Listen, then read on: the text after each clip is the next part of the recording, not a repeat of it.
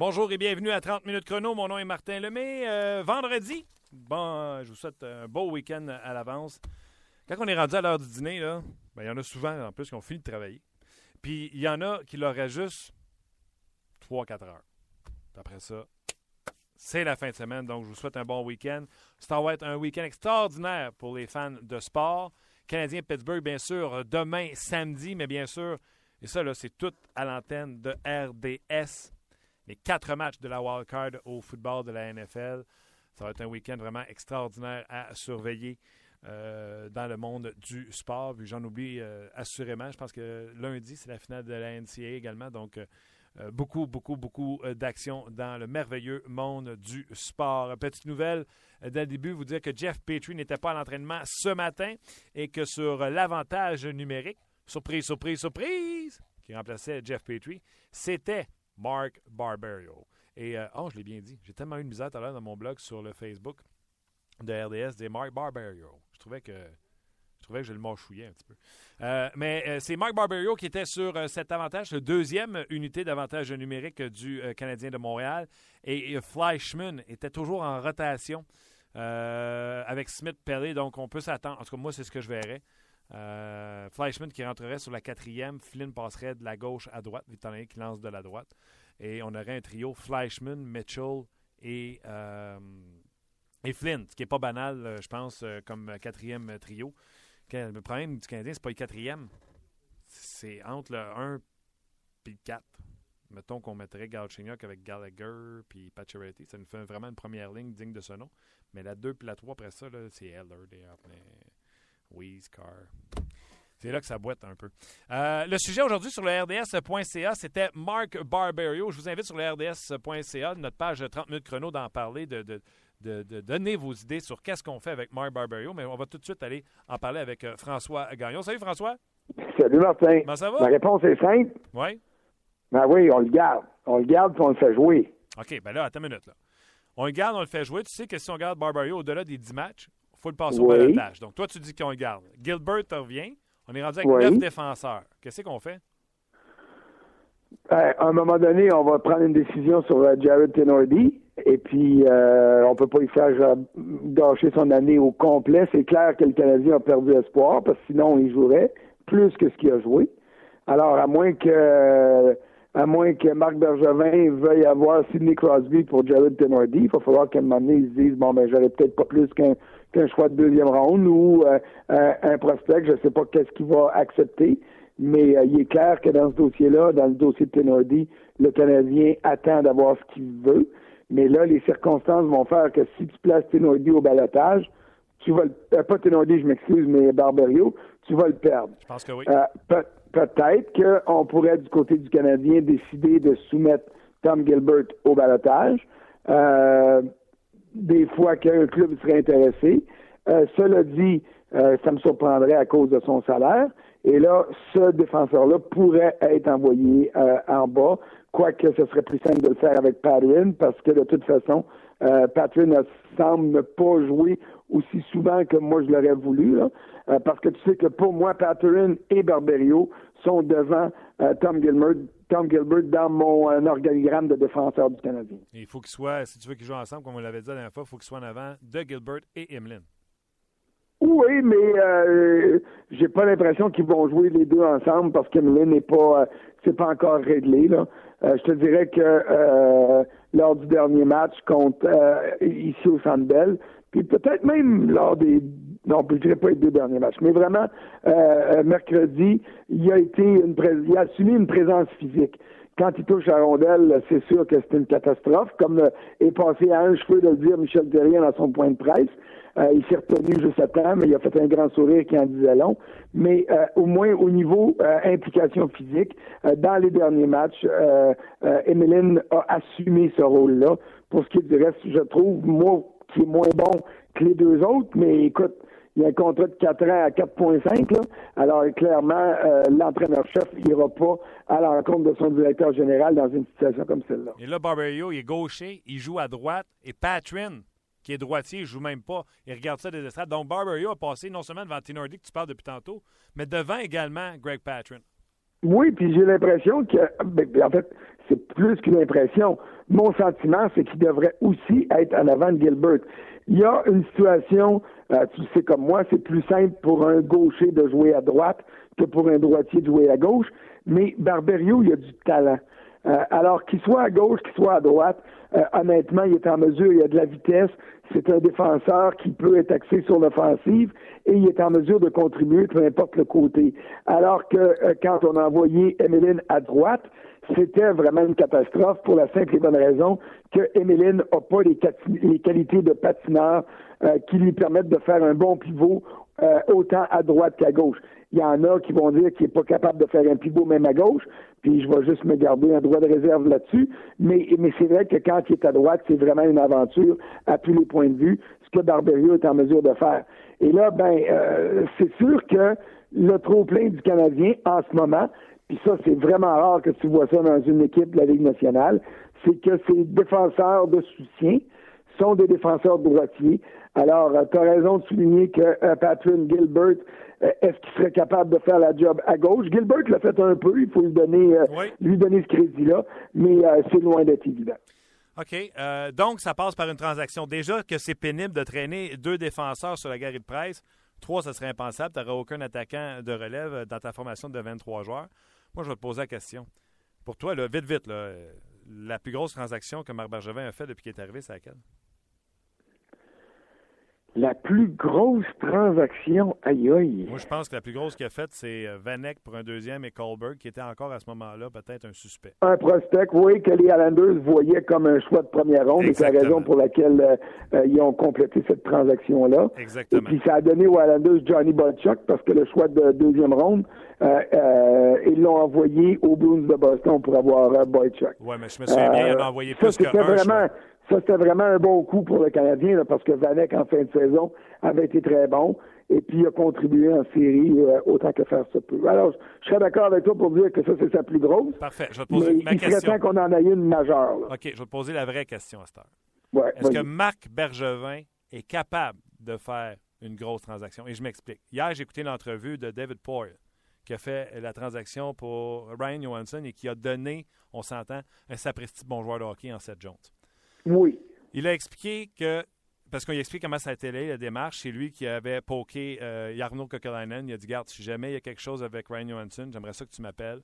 Moi, il m'intéresse. Kokelainen a répondu Tu sais que je vais partir après tes défenseurs. Il dit Je le sais. Et là, ce que tu peux comprendre les entre les lignes, c'est que euh, Paul a tout fait pour le débarquer de sur ses six défenseurs, mais en bout de piste, il dit J'ai réussi à avoir mon premier joueur de centre sans donner, sans toucher à mon top 4. Mais je peux vous dire que quand tu donnes un 7 Jones, le cœur te débat. Il dit, tu sais, tu fais cette transaction-là, puis le cœur... Marc Bergevin n'a pas eu cœur qui débattait quand il est allé chercher Torrey Mitchell puis Brian Flynn, là. Non, certainement pas. Tu as raison Es-tu capable de faire la grosse transaction qui va le mettre sur le spot, qu'il va le faire, cœur le débattre un peu, là? Oui, mais c'est là, et ça c'est intéressant. Tu amènes, le, le, le, le, sujet sur les, le vrai nerf de la guerre quand il y a le temps de faire une vraie transaction, parce qu'on va s'entendre, ça c'est probablement une des plus grosses des dernières années. Euh, David Poyle a eu l'avantage à court terme parce qu'il obtient un gars qui pourrait marquer des buts tout de suite. Moi, je ne crois pas que Seth Jones est encore le défenseur qui va devenir. Puis dans deux, trois ans, c'est peut-être les Blue Jackets de Columbus qui seront les grands gagnants parce qu'ils vont avoir un fichu beau top 4. Seth Jones n'est peut-être pas sur le top 4 encore des, euh, euh, était pas sur le top 4 des prédateurs, mais il était pas loin. Alors, à ce niveau-là, euh, les prédateurs ont encore Weber, ils ont encore Romani aussi. Ils ont, ils ont là un noyau qui leur permettait de prendre une chance et il y avait une lacune au niveau de l'attaque. Alors, le Canadien fait quoi là-dedans? Si le Canadien veut obtenir un joueur d'impact. On s'entend là, quelqu'un là qui, on se pose pas de questions à savoir il va jouer où. Un, attaquant qui arrive puis qui va aller déloger Gallagher comme premier allié droit, disons, ou comme premier centre, qui va devenir le vrai premier centre. Mais là, ça veut dire automatiquement que le Canadien doit mettre dans l'équation un gars comme Galchenyuk, un gars comme Beaulieu avec quelque chose de plus. Et là, les partisans doivent se demander est-ce que Bergevin devrait le faire ou non? Et si vous vous dites, vous, personnellement, comme partisan, il n'est pas question que je laisse partir Galchenyuk, bon, ben à ce moment-là, attendez pas que le Canadien vous amène un premier centre ou un, très gros défenseur, quoique c'est pas à ce niveau-là que le Canadien a besoin de s'aider pour le moment. Et, là, c'est là, là, moi, je, sais pour le savoir, que, puis ils ont beau dire ce qu'ils voudront, les Flyers étaient prêts à laisser partir Wayne Simmons. Le Canadien, comme n'importe quel club, était intéressé à regarder pour Wayne Simmons. C'est sûr qu'il t'amène quelque chose. Mais les Flyers disaient, c'est Galchenyuk ou c'est rien. Alors, si Marc Bergevin dit, il n'y en a pas question de donner Galchenyuk, puis vous êtes d'accord avec ça, on ne peut pas reprocher aux Canadiens de ne pas avoir bougé.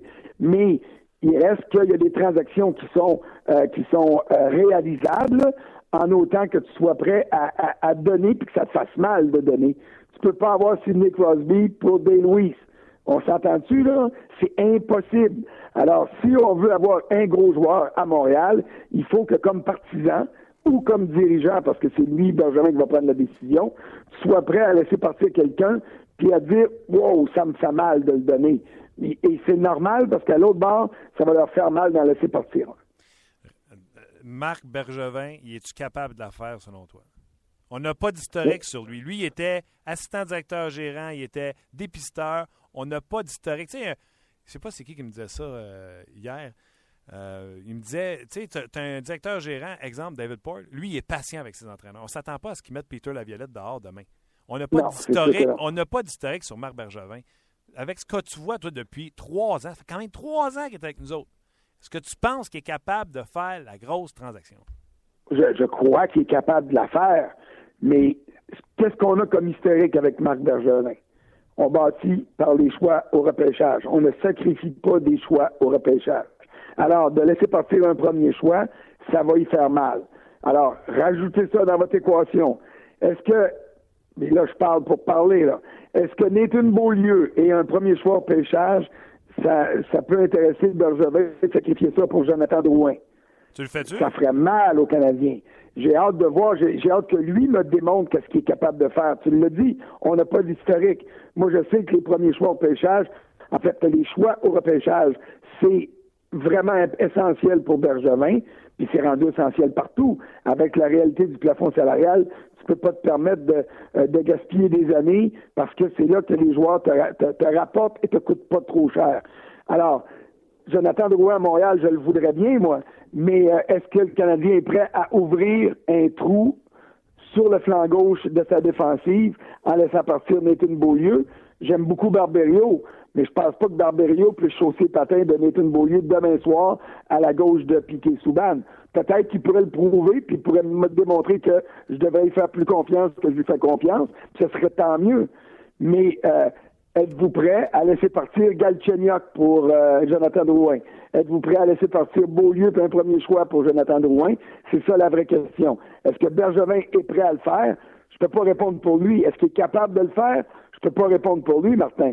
Mais j'ai hâte, comme toi, qu'il nous démontre à tout le monde euh, quelle est sa philosophie de directeur général, puis que oui, pour améliorer son club à court terme, à moyen terme ou à long terme, il est prêt à prendre des décisions qui vont faire mal sur le coup. Ça fait quelques fois que je le dis. Là, Jonathan Drouin, là, à moins que vous êtes bien high sur Nathan Beaulieu, moi, honnêtement, je ne suis pas si excité que ça. Là. Euh, manque de beaucoup de constance. Des fois, il me montre des beaux flashs, on fait hey, hey, hey, mais tu sais, c'est encore 12 points euh, cette année, 4, 9 l'an passé. Je ne suis pas super excité par Nathan Beaulieu. Donc, s'il y avait vraiment une si grosse valeur, je dirais go. Mais là, là, Jonathan Drouin pour le Lightning de Tampa Bay, c'est leur Seth Jones, c'est leur Ristolainen, c'est leur Max Domi. Fait que ça va pas coûter Beaulieu pour un premier pic. Ça va coûter pas mal plus cher que ça, moi, selon moi. Là. Ben non, mais, écoute, tu te donné une base. Là. moi, j'ai mentionné Galchenyuk. Si tu veux avoir Wayne Simmons, ça va te coûter Galchenyuk. Es-tu prêt à le donner? Est-ce que tu es prêt à faire un pari en laissant partir Galchenyuk qui a plus de matchs disputés euh, que, que, que Drouin dans la Ligue nationale? Euh, écoute, c'est euh, c'est ça le genre de question que c'est ça le genre de question qu'il faut se poser là. Excuse-moi, dans les situations actuelles. Et puis euh, euh, euh, j'ai hâte de voir qu'est-ce que ça va donner. C'est aussi simple que ça. Beaulieu, je pense pas qu'il soit aussi bon que certains prétendent qu'il l'est, mais il en demeure pas moins que si tu l'enlèves de l'équation en ce moment, le flanc gauche du Canadien à la ligne bleue est diminué parce que Markov, on l'a fait sauter, on, l'a fait, on, l'a décalé, et puis peut-être que c'est rendu sa position d'être au sein du deuxième trio, du deuxième duo, je devrais dire, pardon, Puis ça, j'ai rien contre ça, en autant qu'on le fasse jouer sur l'avantage numérique en première vague. Et ça semble être le cas depuis le match de, mercredi. Ça, c'est tant mieux. Mais euh, en dehors de ça, euh, la relève du Canadien est-elle vraiment assez forte qu'on puisse donner ou sacrifier euh, Nathan Beaulieu et d'autres choses? Alors, il faudra voir. Puis pour revenir à, Drouin, honnêtement, quand tu regardes ce qui s'en vient avec Tampa Bay, moi, je suis de ceux qui considèrent que Drouin n'a pas un mot à dire s'il se retrouve à, à, Syracuse, parce que, euh, bon, il n'a rien cassé cette année, et chaque fois que la porte s'est ouverte pour qu'il puisse prendre les places laissées vacantes par des joueurs blessés, ben, il n'a pas été en mesure de le faire parce que lui-même a été blessé. Alors, moi, je vois pas de traitement déloyal à son égard à ce niveau-là. Et puis, euh, bon, regarde, on verra ce que ça va donner. Mais ils vont perdre Steven Stamkos. Moi, je suis convaincu de ça. Alors, si euh, euh, tu perds Steven Stamkos, tu dois garder du renfort à l'attaque. Et à ce moment-là, je serais surpris qu'à moins qu'on euh, donne la lune à Steve Eisenman, il ne laissera pas partir, il laissera pas partir Jonathan Drouin. Non, c'est clair. Puis, tu sais, je regarde des commentaires sur notre page de 30 minutes chrono sur le RDS.ca. Danny Hood qui dit Hardy, Sherback et un deuxième pour Drouin. Je m'excuse, monsieur, c'est pas assez. C'est pas assez? C'est pas assez. Tu sais, ça va. C'est comme j'ai dit tantôt, là, pour Seth Jones, là, Seth Jones, c'est la même année de repêchage que Jonathan Drouin. Ils ont eu Ryan. Seth Jones a été repêché tout juste après Jonathan Drouin. Il y a plusieurs qui croyaient qu'il serait repêché au premier rang parce que l'Avalanche du Colorado avait ce premier choix-là et que Seth Jones est originaire de la place. Puis en plus, c'était un maudit bon défenseur. Puis il en avait Mais finalement, ben, euh, Jones a glissé au quatrième rang. Moi, je l'ai, euh, je l'avais écrit à ce repêchage-là le gars qui était le plus content quand il a quitté euh, la table du repêchage, c'est David Poyle, parce que lui, jamais au grand jamais, il pensait qu'il se retrouverait avec euh, Seth Jones euh, au quatrième rang. Il avait fait, il avait fait une croix sur ce nom-là. Ben, lui, Alors, hier en entrevue, David Poyle, hier en entrevue, lui, il s'est assis à la table avec son quatrième choix, puis il dit Ça y est, cette année, j'ai mon premier joueur de centre. Il pensait que peut-être McKinnon allait glisser, ou sinon c'était Barkov au pire. Exactement. Il pensait jamais se ramasser avec Seth Jones, puis il dit c'est un cadeau du ciel, Seth Jones. Il me permet aujourd'hui d'avoir mon premier joueur de centre. Ben, exactement, c'est tout à fait exact. Puis c'est quoi, j'adore Barkov, mais Ryan Johansson dans une meilleure, euh, dans un meilleur environnement, avec un club assez structuré, merci, comme euh, euh, Nashville, puis peut-être avec un coach qui va être capable de le prendre du bon côté, ça, ça reste à voir. Euh, je serais pas surpris de le revoir accumuler les saisons de 30 buts, là. Euh, ça reste un fichu bon joueur. Là. Euh, comme joueur de centre, là, il y a le potentiel pour faire partie de l'élite de la Ligue nationale. Je suis d'accord. Je suis un, honnêtement, je te le dis, là, je suis un gros fan de Ryan Johansson. Quand je l'ai vu à Montréal l'an passé, il avait dominé même au point physique, le patin lance de la droite. Je l'adore. Je sais que c'est un colon en défense puis que il s'en fout un peu et qu'il a une mauvaise attitude. Tandis que, tandis que Barkov, Écoute, il est responsable déjà, puis on oublie qu'il a été drafté pas à 18, à 17 ans. C'est ce qu'on ah. appelle dans le hockey un late. Je pense que quand on va se voir sa galerie de pêche, je pense que je te gage un coke, moi, Drouin, Johansson, dans 5 ans. Drouin? Ah non, euh, Barkov, Johansson dans 5 ans. Je pense que je te gage un coke. Ah, ben écoute, je vais prendre le pari là-dessus, moi. Ah ouais, attends, Bon, ouais. Ben, pour un coke, mais un vrai, là, un rouge, là, pas, un, pas un argenté ou un zéro ou rien de ça. Là, le vrai de vrai. Là. La crème pour toi, François. Parfait, excellent. bon week-end, buddy. Salut! On se parle bientôt. Bye. C'était François euh, Gagnon. Ça, j'aime ça, moi, ces conversations d'hockey. Là. Moi, je suis plus. Je l'adore, Johansson. Honnêtement, je l'adore. Mais je sais qu'un coach très bien plus sur Barkov que sur Ryan Johansson. La preuve, c'est garde Tortorella. Bye bye, euh, Johansson, mais Tortorella. C'est euh, le directeur gérant des, euh, des de la farine, Dave Allen, il passait à l'émission puis il a dit tout passe par Barkov en défensive. Huberdo parlait de son joueur de centre, ça passe par Barkov. Barkov, ouais, c'est ça. Je ne vais pas me tromper, je ne vais pas dire Drouin encore. Bref, hey, c'est fun, divergence d'opinion, etc. Mais je vous le dis, là, pour Drouin, ça passe par là. Euh, ça passe par des grands joueurs de, renom pour avoir ce genre de joueur-là. Euh, c'est quoi qui m'écrit, lui? En passant, CH est 6 premiers choix, 2 à la ligne bleue, 3 en attaque, 1 dans le filet. 4 deuxième choix, 2 à la ligne bleue. OK, il me donne les choix, puis où est-ce qu'il joue? Hors jeu. Écrivez-moi, euh, premièrement, votre nom, que je cherche, c'est qui? Puis deux, euh, éclaircissez-moi votre pensée là, de, où ça vient, pourquoi vous m'écrivez ça comme ça. Parce que la recherche est, importante que vous avez faite là-dessus. Encore à venir, euh, Christopher Boucher et Stéphane Leroux. Stéphane Leroux, on va parler entre autres de Michael McCarron parce que ce soir, il y a un match des Ice Caps sur les ondes de RDS et Stéphane fait la description des matchs. Connaît les jeunes, tu sais, comme je vais prendre l'exemple, l'exemple de Stéphane Leroux. Lui, il a vu McCarron avec les Knights de London. Après ça, quelques années après, il l'a vu avec euh, les Generals d'Oshawa à la finale de la Coupe Memorial. Il a vu le progrès. Puis il l'a vu euh, sa première année dans la Ligue américaine de. Donc, on va parler un peu de McCarron et des. Euh, wow, c'est le Canadien. Moi, j'ai l'impression que le club école du Canadien, il n'y a rien là-dedans pour aller chercher un joueur important. Tu sais, exemple, Anaheim, là, eux autres peuvent magasiner chez Theodore. Ancien premier choix, encore bonne valeur. Puis un Brandon Montour, Anaheim, dans les mineurs, qui fait beaucoup mieux que Theodore, sauf a un gars, a un problème d'attitude. Mais au niveau des points, il est là. Fait que peut-être qu'il pourrait se permettre.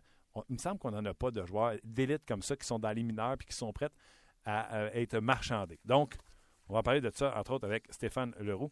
Mais juste avant, on parle avec Christopher Boucher. Salut, Chris. Salut. Attends une minute, il faut que je t'aille. Je trouve ton micro, excuse-moi. Salut, comment ça va? Ça va bien, toi? Euh, écoute, je t'ai demandé plein de choses aujourd'hui. Oui. Au niveau euh, statistique avancé. Tout d'abord, Sidney Crosby semble être reparti pour la gloire.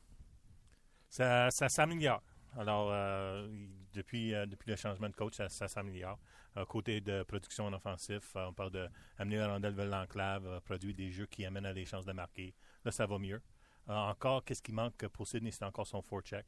Il n'est pas efficace en forecheck comme qu'il était avant. OK. Euh, puis les, euh, les rondelles occupées dans la zone offensive, c'est pas du tout le même niveau qu'il était avant. OK. Ces deux choses, s'il amène ça, ça va l'aider. Aussi, à côté de zone, entrée de zone contrôlée, c'est pas comme avant non plus, mais je pense que ça, c'est un.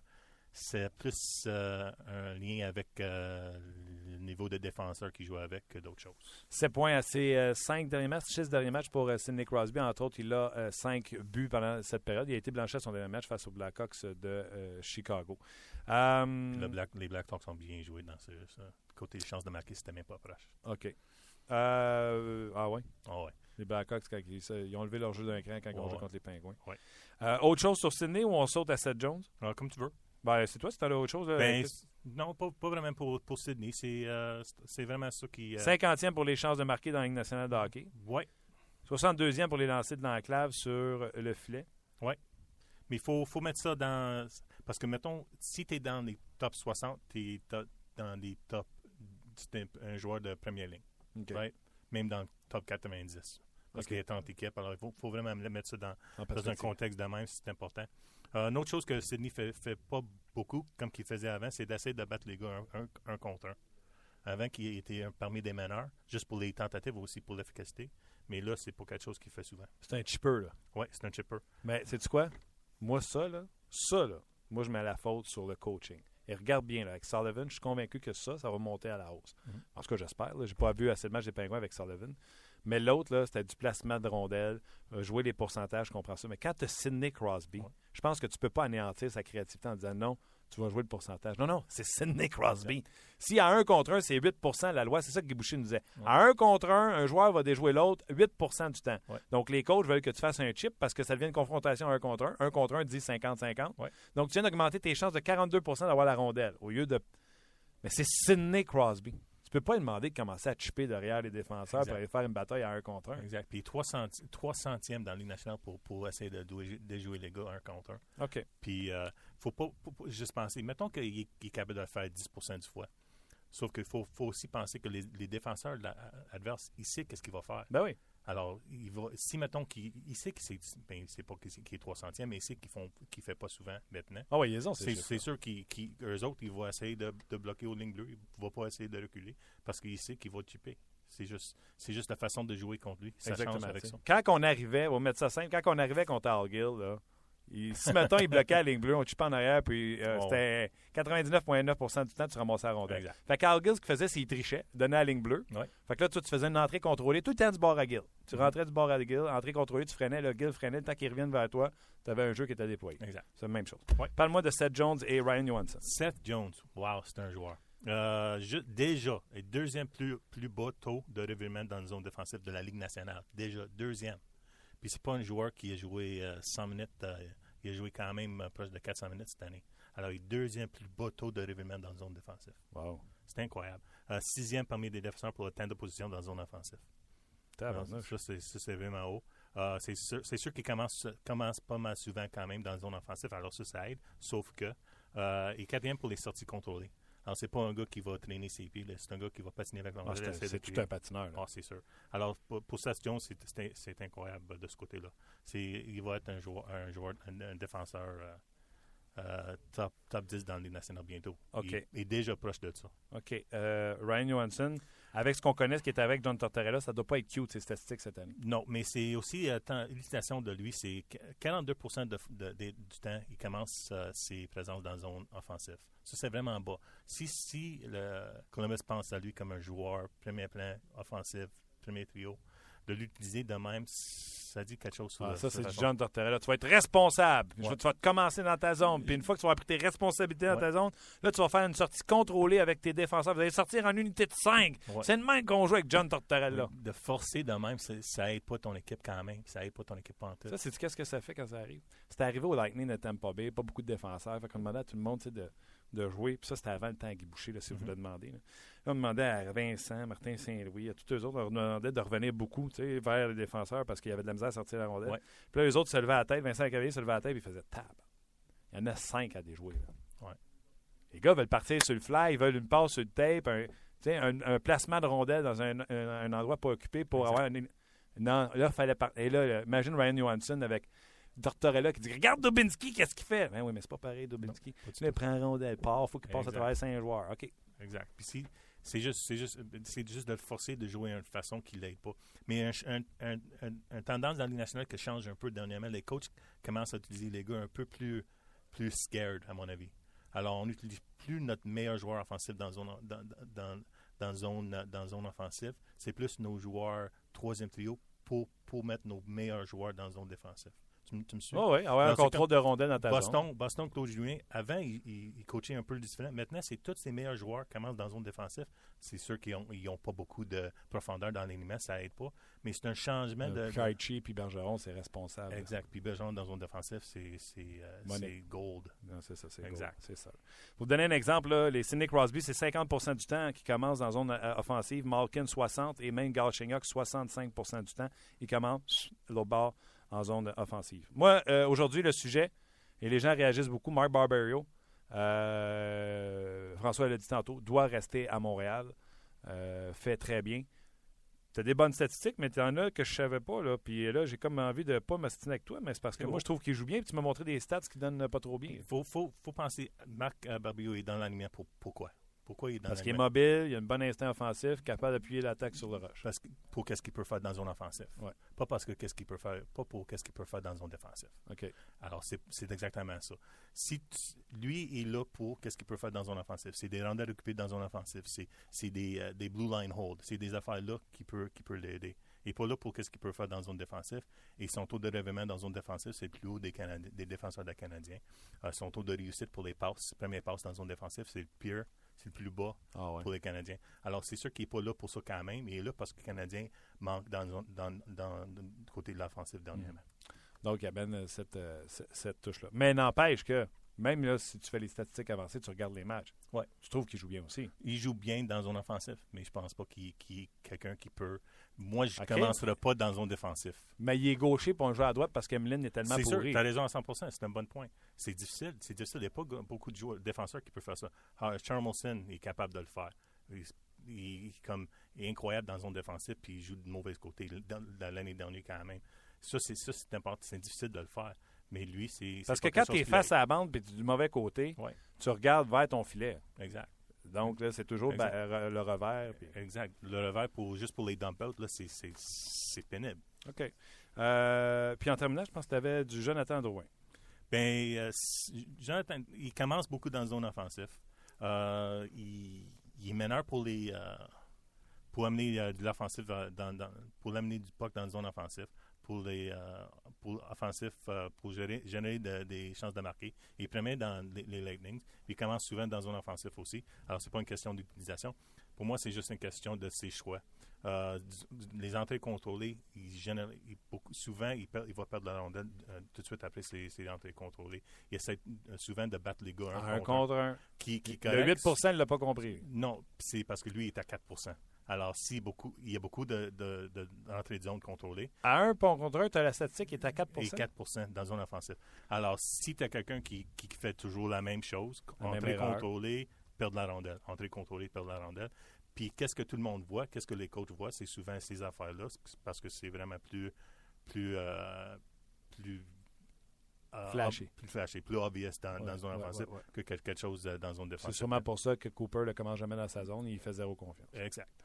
Puis qu'il donne un char de quand il arrive au banc parce qu'il n'aime pas ce qu'il fait, parce qu'il fait 4 à un contre un. Oui, exact. Pas du junior, là. C'est ça qu'il va- qu'il faut qu'il apprenne à m'amener, Jonathan Drouin. c'est sûr. OK. Hey, euh, c'est excellent. Ouais, merci beaucoup. Merci à toi. Christopher Boucher, vous pouvez le suivre sur Twitter. Puis pas, vous pouvez le suivre. Suivez-le sur Twitter. Euh, Chris underscore Logic avec un Q euh, sur Twitter. Suivez-le pendant les matchs. Vous allez avoir des statistiques. Puis des fois, il se fâche en part de ça. Fait que plus qu'il se fâche, plus qu'il en met pour, au niveau des statistiques avancées. Moi, j'ai retenu quand il a parlé de Seth Jones. Puis qu'il a dit ça, c'est comme ça qu'il a dit ça. Il a dit ça, c'est tout un joueur. Deuxième dans la Ligue nationale de hockey pour les revirements en zone de défensive. Il n'en fait pas beaucoup à un jeune âge déjà. Monsieur Master, Grand Manitou, Stéphane Leroux, comment vas-tu? Ça va bien, Martin, toi? Ben, bienvenue dans mon humble studio. Hey, c'est vaste. Toi, tu connais ça, ces Ouais, studios-là? je pense que l'argent a tout été mis sur le salaire de l'animateur et non sur le décor. Ah, j'ai pas eu la note. Pas eu la note. Mais c'est des studios que tu connais quand tu Ben fais oui, des matchs. ben oui, quand on fait des matchs à l'interne ici, euh, c'est pas mal ça, effectivement. Là, avec Norman Flynn, ici, on est assez à, à l'étroit, mais ça fait, ça fait le travail que ça a besoin de faire. ça, tu dis que Normand est plus costaud que moi. Un petit peu, ouais. Euh, hey, tu reviens de, de la Finlande, championnat mondial junior. Tout de suite, tu, puis tu l'as même pas dans ta liste de sujets que je t'ai. Euh, chose, Je n'avais surprise. même pas vu la liste des sujets, c'est pas Ok. grave. On l'a vu, le championnat, on a vu l'équipe canadienne, ça n'a pas marché, etc. Mais souvent, toi, dans ta carrière, ça fait si longtemps que tu fais ça. Tu as vu des dirigeants venir voir. Tu as vu. Qu'est-ce que tu as vu à l'extérieur de l'œil de la caméra que tu as retenu de ton voyage en Finlande? Ben, écoute, sur la, sur la glace, euh, moi, je vais me rappeler de cette édition-là, puis je suis convaincu que dans 4-5 ans, on va la regarder comme un tournoi qui était différent des autres au niveau que ce sont les jeunes espoirs qui ont été dominants. C'est le- la phrase qui vient toujours avec ce tournoi-là, habituellement, quand on parle aux dépistage, c'est euh, c'est un tournoi pour les 19 ans. Ouais. Tout le temps, ça qu'on dit. Cette année, c'est un tournoi pour les 17 ans et quelques 18 ans aussi. Ceux qui ont un cage à poule d'en face. Ben, C'est-à-dire qu'à 18, ils sont pas obligés. À 17, ils sont obligés, mais pas à 18. Par exemple, Austin Matthews était, pouvait jouer avec la demi-visière. Mais c'est phénoménal cette année de voir que tous les joueurs dominants du tournoi sont des joueurs qui étaient admissibles pour la plupart à la prochaine séance de sélection. On voit jamais ça, ce tournoi-là. Tu, sais, tu peux en avoir un des fois qui, sais, Connor McDavid l'an passé, là, on, c'est correct, on va le voir. Mais là, les Fin- il y a trois Finlandais de 17 ans avec les cages, comme tu dis. Là, euh, Jesse Puljujärvi, Patrick Laine, puis le défenseur Yo Levy. Ça, c'est extraordinaire d'avoir ces trois gars-là là, de 17 ans dominés comme ça à leur position respective. Chez les États-Unis, tu avais Austin Matthews et euh, Matt Ketchuk qui ont été excellents les deux. Mathieu, je te fais une parenthèse. Guy Boucher le voit jouer en Suisse. Ouais. Euh, il- Ketchuk ou Matthews? Matthews. Matthews. ouais. Il dit il est dans, euh, Connor McDavid dans une classe à part. Ouais. Mais si Matthews n'était pas un date de naissance comme qu'il est, là, Manque deux jours. il manque deux jours. Et S'il avait été dans leur même repêchage, étant donné son âge, Que il- l'an il- dernier? il pense, ouais, il pense qu'il aurait été deuxième avant Eichel. Ben, il aurait eu des chances, dit, parce qu'il a 17 ans, il aurait joué dans le ballon. Mais la question, ça aurait été plus au rang 3 avec Phoenix qui repêchait 3, l'Arizona. Il est originaire de là. Est-ce qu'on aurait pris Dylan Strom ou on aurait pris Austin Matthews? Je pense qu'on serait allé avec Matthews, le gars local. Exactement. Et là, on arrive au choix 4. Ben, peut-être qu'il n'aurait pas été là parce qu'au deux, on l'avait. Ouais, mais en supposant qu'on on garde Eichel 2, moi Ouais. je pense encore qu'Eichel aurait été 2. Là. Et là, au quatrième rang, les Maple Leafs avaient le choix entre leur gars Mitch Marner, qui était recommandé par Mark Hunter, qui avait été Chez propriétaire à London, versus Dylan Strom, qui aurait été disponible. Moi, je pense que Strom est meilleur que Marner, plus d'attributs physiques et tout ça. Mais, 16, ouais. mais bref, tout ça, euh, Matthews est- est- a été reporté à cette année à cause de, de sa date de naissance. Il a vu le jour le 17 septembre. Là, je continue. Matthews Ketchuk, puis Alex Newlander, le frère de William Newlander, qui était là. Alors, ces six joueurs-là, un Suédois, deux Américains, trois Finlandais. Euh, écoute, d'après moi, ils sont dans le top 12 là, du repêchage de cette année. Alors ça, c'est extraordinaire d'avoir ça toute la même année au championnat. Moi, je vais retenir ça de l'édition 2016 là, du, du championnat mondial. OK. Euh, ce soir, tu vas faire euh, le match des Ice Caps de Saint John. Ouais. Michael McCarron a été invité au match des étoiles. Mhm. Meilleur buteur des Ice Caps. Il y a quelqu'un tantôt qui m'écrivait. il y a eu trop de messages textes, ça a descendu là, sur le site de rds.ca, le 30 minutes chrono, qui disait que depuis qu'il est retourné, il n'y a plus la même production avec les Ice Caps. Euh, Michael McCarron, tu l'as vu quand il a été repêché. Tu l'as vu avec les Knights de London. Tu l'as vu à la Coupe Memorial l'an passé avec les Generals de Shoah.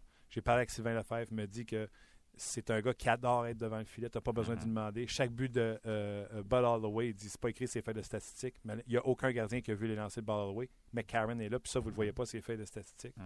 Il dit là, il faut travailler sur son physique, il faut qu'il travaille sur ça. Tu sais, il dit deux matchs en deux soirs, c'est difficile pour lui, puis des fois, on en a des trois en trois soirs, etc. C'est qui Michael McCarron? Toi, là, tu l'as vu assez, as vu sa tu vois sa courbe de progression. Il joue-tu ça à 2? Il joue-tu ça à 1? On le met-tu à l'aile? C'est-tu un top 6? Il joue-tu ça à 3? Il est-tu indispensable? Tu peux-tu échanger ça? Ben, c'est plein de questions. On en a parlé à l'antichambre hier, justement. Moi, je l'ai nommé comme un, bel, euh, un bel appât, peut-être. Je veux pas que le Canadien l'échange nécessairement et dire on lance la serviette sur lui. Mais quand tu vas aller chercher un attaquant top 6, mettons, pour venir compléter ce, ce qui manque à Montréal, probablement du côté droit, qu'est-ce que tu peux offrir qui va faire fléchir les autres DG. Tu, ne peux pas leur offrir le Tom Gilbert, puis tu peux pas leur offrir euh, Morgan Ellis à, Saint John. Il faut, faut, que tu donnes quelque chose. Alors moi, je dis, à Montréal, le plus bel appât, je pense, qui peut être intéressant, c'est Nathan Beaulieu. Puis à Saint John, je pense que c'est Michael McCarron. Est-ce qu'on peut se départir de ces deux-là et aller chercher un gros joueur qui va jouer notre... Tu sais, on parlait de Wayne Simmons, là, puis des, bonhommes comme ça. Tu n'iras pas chercher Wayne Simmons avec Tom Gilbert. je veux dire, il faut que tu ailles chercher... il faut que tu donnes quelque chose. Non, mais tu n'auras pas un attaquant de deux premiers trios si toi tu penses, Stéphane Leroux, que McCarron ne sera jamais un deux. Ben, parce que si toi tu sais qu'il ne sera pas ces deux premières lignes, ils ne sont pas fous, ils savent. Max Pacioretty était repêché, là, on faisait de la radio ailleurs, là, tu te rappelles, j'avais été le voir jouer à, Michigan. Il y a plein de recruteurs qui pensaient qu'il ne jouerait jamais sur les deux premiers trios dans la Ligue nationale. Puis finalement, c'est un gars de deux premiers trios de la Ligue nationale. ça fait aucun trio. Un, gars de premier trio, mais en tout cas, dépendamment des équipes, peut-être qu'il jouerait sur la deux, mais peu importe. Mais tu regardes, mais Karen, en ce moment, la question se pose encore. Est-ce que sa chaise va plus être un gars de troisième trio qui va être capable de challenger de temps en temps les six premiers, ou s'il est établi, hors de tout doute, qu'il va jouer sur les deux premières lignes? Je pense que la question n'est pas encore là, mais il doit avoir des DG. Tu pas capable de répondre aujourd'hui? Moi, moi, ben, moi, je, mets mon argent. pas l'avenir, là. Ben, moi, je mets mon argent, là. McCarron, avec ce que Sylvain Lefebvre m'a raconté, avec deux matchs, je pense que je l'ai vu avec les Ice Caps. Moi, là, je le vois à l'aile des deux premiers trios. Puis si tu le veux au centre, deux ou trois. Ah, trois. Ben, t'es rendu trois, là, tu vois, t'es pas sûr. Oui, mais c'est parce que si tu le mets au centre, je pense pas qu'il est fabricant de jeu. C'est parce que moi, le Canadien, ce qu'il essaie de faire, c'est ce que toutes les équipes de la Ligue nationale de hockey font maintenant. Ils font jouer tous leurs bons prospects, s'ils ont une affinité pour ça, au centre. Mm-hmm. Tout le monde est rendu avec deux centres sur ces trios. Mhm. Euh, tu te fais sortir, tu as un deuxième centre. Parce que la mhm. prise de possession de la rondelle est tellement importante. Fait que je ne suis pas convaincu que le Canadien ait mis McCarron au centre, puis le garde au centre, pour vraiment en faire un joueur de centre. Je pense que. Puis il est bon en plus, sa mise en jeu. Euh, je ne sais pas dans les matchs que tu as fait. Ouais, ouais, Sylvain Lefebvre me disait il est excellent, ses mises en jeu. Donc, il s'en vient, il est à droite. Le joueur de centre se fait sortir ou la mise au jet est à droite en zone défensive. Qui sommes-nous, Martin, qui sommes-nous, Martin, pour savoir si dans deux ans, il va être capable de jouer sur les deux premiers trios du Canadien ou s'il va être un joueur de troisième trio? L'arcellaire, là, ça fait combien de temps qu'on pense qu'il est peut-être capable de jouer sur les deux premiers ou sur le trois? Pas moi. Non, ben, tu sais, peut-être, mais c'est du cas par cas. moi, tu m'avais posé la question à l'époque, puis, tu sais, je m'étais mouillé. Max Pacioretty, est-ce qu'il est meilleur que David Perron? Tu te rappelles? Parce que David Perron avait joué dans la Ligue nationale à 19 ans. Moi, j'arrivais de voir Pacioretty. J'avais dit, sais-tu quoi? J'étais de ceux qui chiolaient qu'on n'avait pas pris Perron. Mais de ce que j'ai vu de Pacioretty là-bas, je pense qu'il va être meilleur que Perron. Aujourd'hui, on se pose encore la question? Non. Tu sais, je veux dire, le Canadien fait un bon choix quand on regarde ces deux joueurs-là exclusivement. Mais à ce moment-là, ça chiolait. Souviens-toi, Perron jouait dans la Ligue nationale à 19 ans. Ah ouais, était à Michigan. Ce, choix, ce repêchage-là 2007 avec McDonough et... Euh, Souban. McDonough, Pacioretty et Souban.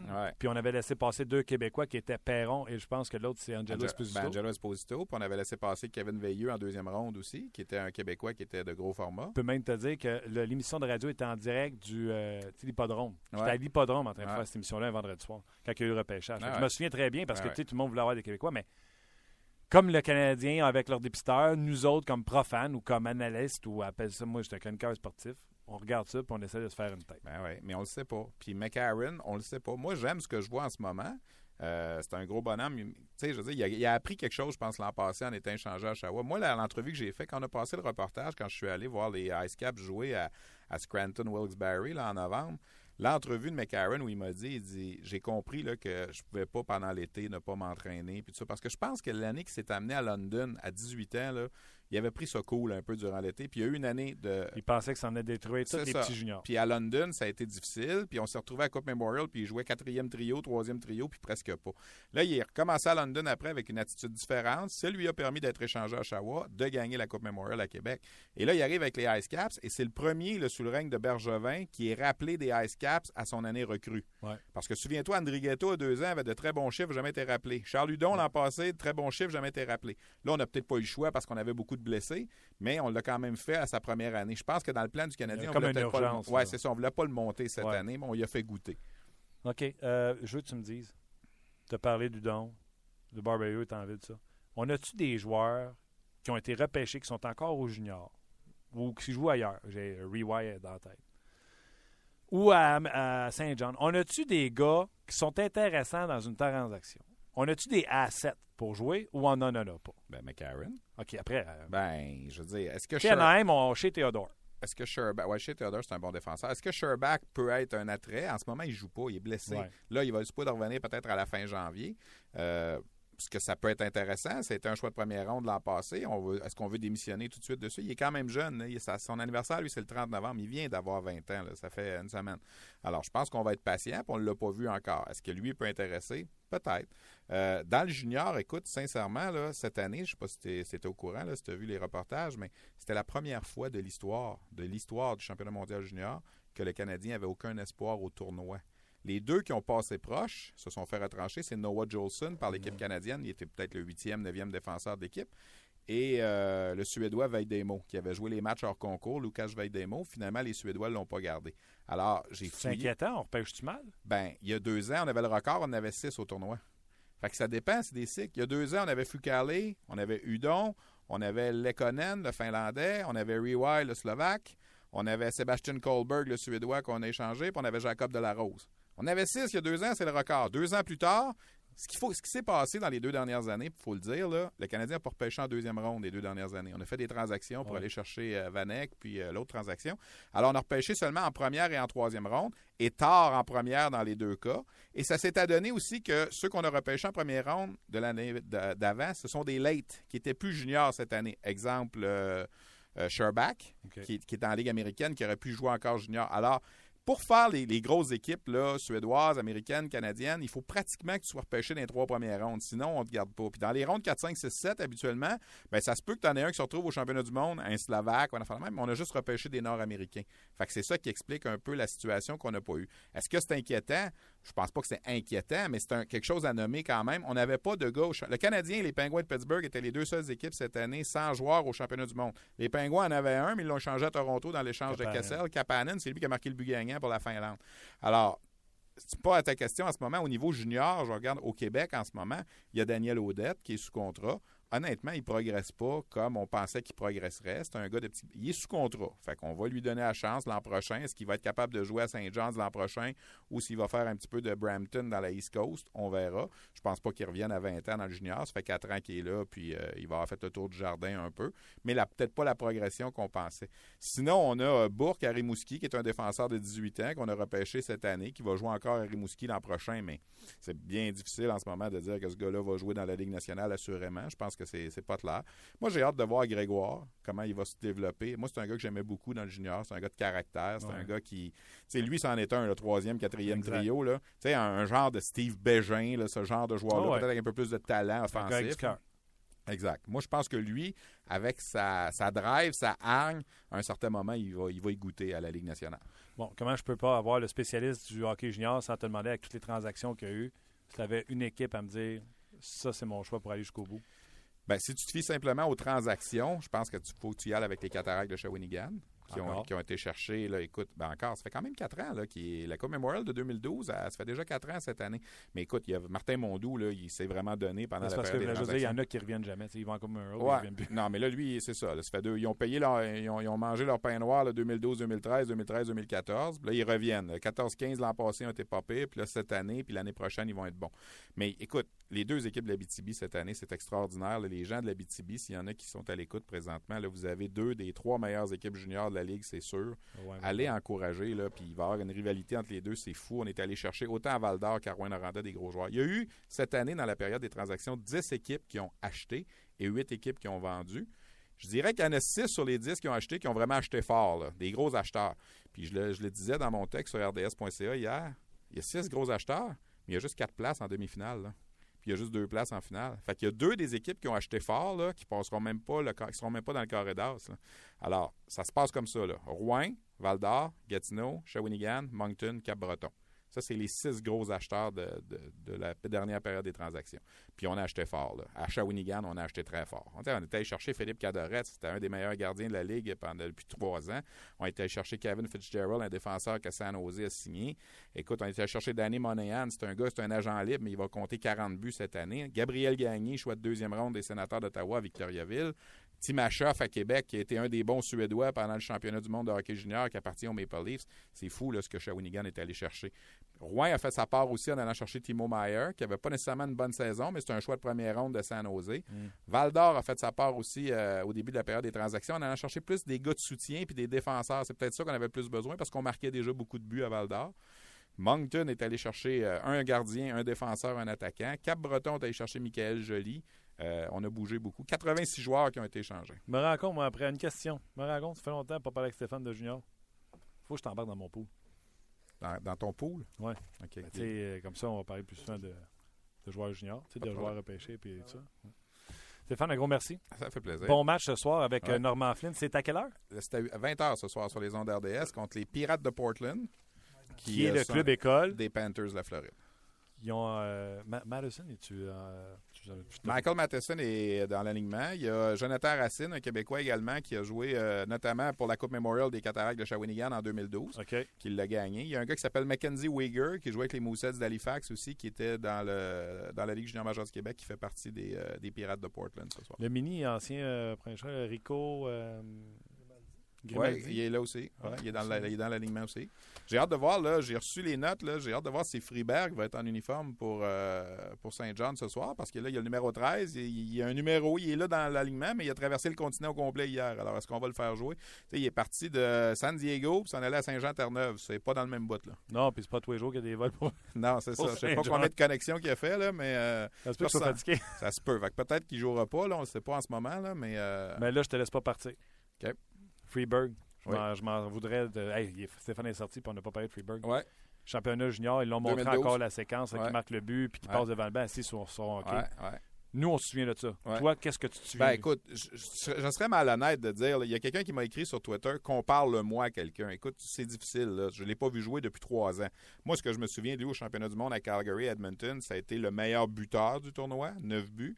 C'est sûr qu'il en avait marqué 4 contre la Lettonie, là, tu vas me dire, mais les autres équipes aussi ont joué contre la Lettonie, mais ils n'ont pas marqué. On est d'accord. Euh, il a fini le tournoi avec 11 points, un de moins que le meilleur euh, joueur du tournoi qui était Evgeny Kuznetsov. Euh, donc, c'était un gars qui faisait partie du premier trio de la Suède en 2011-2012. Euh, c'est pas un gros joueur, c'est un 5 et 10, 5 et 11. Rapide. Moi, je, ouais, moi, je pense que c'est un gars qui a un certain potentiel offensif. Ça s'est pas matérialisé à venir jusqu'à présent avec les Ducks. Est-ce que c'était parce qu'il était dans une équipe qui lui a pas donné la chance? Il a joué quoi, six matchs, je pense, dans la Ouais, Ligue nationale six en ce pas de moment? points. pas de points. Alors, on va attendre. Mais il reste que ce gars-là, en 2011-2012, faisait partie de l'élite mondiale. Est-ce que c'est un Sébastien Kohlberg que le Canadien a échangé là, dans, dans l'échange de Vanek il y a deux ans? Est-ce que c'est un gars comme ça? C'est dur à dire. Je serais mal honnête de dire aux gens, là, je l'ai suivi depuis quatre ans. là. Non, non. fou, là, mais moi, j'ai un flash de lui, je le revois très bien. Puis il avait marqué des buts importants pour la Suède. Il avait marqué le but égalisateur, entre autres, du match de demi-finale. Il restait peut-être deux minutes à jouer. Et c'est lui qui avait marqué en fusillade aussi le but qui a fait la différence pour amener la Suède en finale. Finale qui a également été gagnée par la Suède cette année-là. Mika Zibanejad qui avait marqué en prolongation une victoire de 1 à 0 contre les Russes. Écoute, les Suédois étaient partout. Je pense qu'après deux périodes, c'était 39 à 4 les lancés pour la Suède contre la Russie dans cette finale-là, puis c'était 0-0.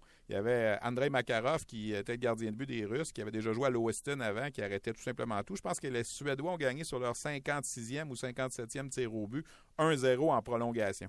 Alors, il faisait partie de cette équipe-là. Puis la Suède, cette année-là, quand ils ont gagné en 2012, ça faisait depuis 81 qu'ils n'avaient pas gagné la médaille d'or de tournoi. Ils passaient proche tout le temps, les Suédois, mais ils n'arrivaient jamais à gagner. Cette année-là, ils ont gagné, puis lui faisait partie de ça.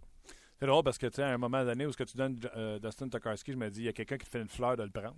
Ouais. Là, on reçoit quelque chose en plus contre. Tu sais, je veux pas être méchant, là. Les gens Ouais. ça quand on est méchant avec les joueurs de hockey, là, mais tu sais, j'aurais eu du tape pour. Tokarski avait plus de place avec Scrivens qui était rentré dans le portrait. Je Ouais, pense que euh, ça. la première fois que je vois, oh, on a fait beaucoup là, sur euh, Tokarski, puis il était gardien de but numéro 4, Mais- numéro 5 dans les Mais tu sais, Tokarski, c'est quand même un gagnant. là. Il l'a gagné, la médaille d'or. A- ce gars-là, là, Martin Tokarski, là, il a gagné la Coupe TELUS au niveau midget dans un match qui était allé en deuxième prolongation en 2006 avec une équipe de la Saskatchewan. Il a gagné la médaille d'or du championnat du monde de hockey junior. Tu vas me dire, peut-être que le gardien n'avait pas d'effet cette année-là, mais il l'a quand même gagné en 2009 à Ottawa. C'était lui qui était le gardien de but. Il était dans la finale. Euh, il a gagné la Coupe Calder. Tu sais, je veux dire. Ouais, mais j'ai parlé avec John Cooper. Il a gagné la Coupe Memorial avec Spokane. Ouais. Tu sais, en 2008. Il a gagné partout. Quand il a gagné, la... on va te donner deux exemples. Premier exemple, c'est toi qui le donnes. Championnat mondial junior, il a-tu été un facteur? Il n'a pas été un facteur. Parfait. J'ai parlé à John Cooper, ce qu'il m'a dit? Non-factor. Il dit, donc, il ne me fait pas perdre puis il ne te fait pas gagner. Ouais. Fait qu'il a été, pour moi, aux bons endroits au bon moment, puis je vais aller plus loin que ça. On le verra plus jamais dans la Mais il y a quand même, quand il a remplacé Price dans la série contre les Rangers il y a deux ans, il a quand même donné des trilles un peu. Là. Je veux dire, pour un gars qui arrivait de pas mal nulle part, là, il était On passé. Fait éliminé en quoi En 5 Il a gagné une game? Ouais, mais il a passé quand même devant Boudaille. Puis je ne sais pas de le défendre. Là. Je te dis juste qu'il y en a des pires que lui. Là. On, faut pas le traiter comme le pire des chaudrons. C'est ça que je veux dire. Non, parce que c'est un gardien de but de la Ligue nationale qui a joué dans la Ligue nationale de hockey. C'est un gardien de but de la Ligue américaine. Et qui a gagné à tous les niveaux. Non, Martin. A, je dis pas qu'il va gagner la Coupe Stanley un jour. C'est ça que je dis. Là. Mais il y a. Qui Donne-moi un autre gardien là, qui a gagné la Coupe TELUS, la Coupe Memorial, la médaille d'or du championnat du monde junior, puis la Coupe Calder dans la Ligue américaine. Tu vas chercher tout l'après-midi. Ben là, date, Jay Price. Euh, Price n'a pas gagné dans le midget. OK. Il a gagné le championnat junior. Il a gagné... Price n'a pas gagné la Coupe Memorial. OK, hey, il n'y a plus de temps. Hein? C'est-tu plate, ce show-là? Un, un, peu de respect pour lui, c'est juste ça que je veux dire. Pour ce qu'il a fait quand il était dans le hockey mineur. Mais non, mais la Coupe Memorial, c'est pas juste du mineur, là. Ben oui, c'est junior. Ben oui, mais je veux dire, c'est pas euh, Midget 2B. Là. Il a gagné Midget 3A, il a gagné Junior majeur, Junior mondial, puis il a gagné dans la Ligue américaine aussi. Puis Cooper qui dit non-factor, t'as trop bien son gardien pareil, là. Ouais. Bon. Mais tu l'as dit toi aussi, t'es non-factor pour l'équipe Canada. Je fais juste te dire, ne le traitons pas comme le vulgaire chaudron. C'est juste ça que je dis. Une grosse marmite. C'est pas un vulgaire. Salut Martin. Hey, bon match ce soir. Merci. Bye. Hey, merci beaucoup d'avoir été là. Écoutez Stéphane ce soir, euh, 20h sur RDS. Il vous l'a dit, c'était face aux Pirates de Portland. Euh, faites vos jeux juste avant, mettre la table à 19h30. Et le Challenge EA Sports, 19h. Il y aura entre autres du David Desharnais derrière la manette. Et vous connaissez euh, la routine entre deux matchs sur RDS Info. Le 5 à 7, 17h. Euh, avec Yannick et Fred et Hockey 360 avec euh, Marc, bien sûr. Et l'antichambre va suivre le match des Ice Cap avec Stéphane et euh, Normand Flynn à ne pas manquer. Un gros merci d'avoir été là. Et oui, il y a quelqu'un qui écrit sa messagerie. Une mémoire de fou, ce Stéphane. Absolument. C'est une encyclopédie du hockey junior sans l'ombre d'un doute. Donc, on se reparle le lundi. Bon week-end, bon week-end. Canadien Pingouin, on a appris les nouvelles, ça vient de tomber. Michel Therrien a annoncé que Jeff Petrie ne sera pas de la formation demain face aux Pingouins de Pittsburgh. Et ne manquez pas ces quatre matchs de football à l'antenne de RDS. Merci beaucoup d'avoir été là et on se reparle demain. Bye bye.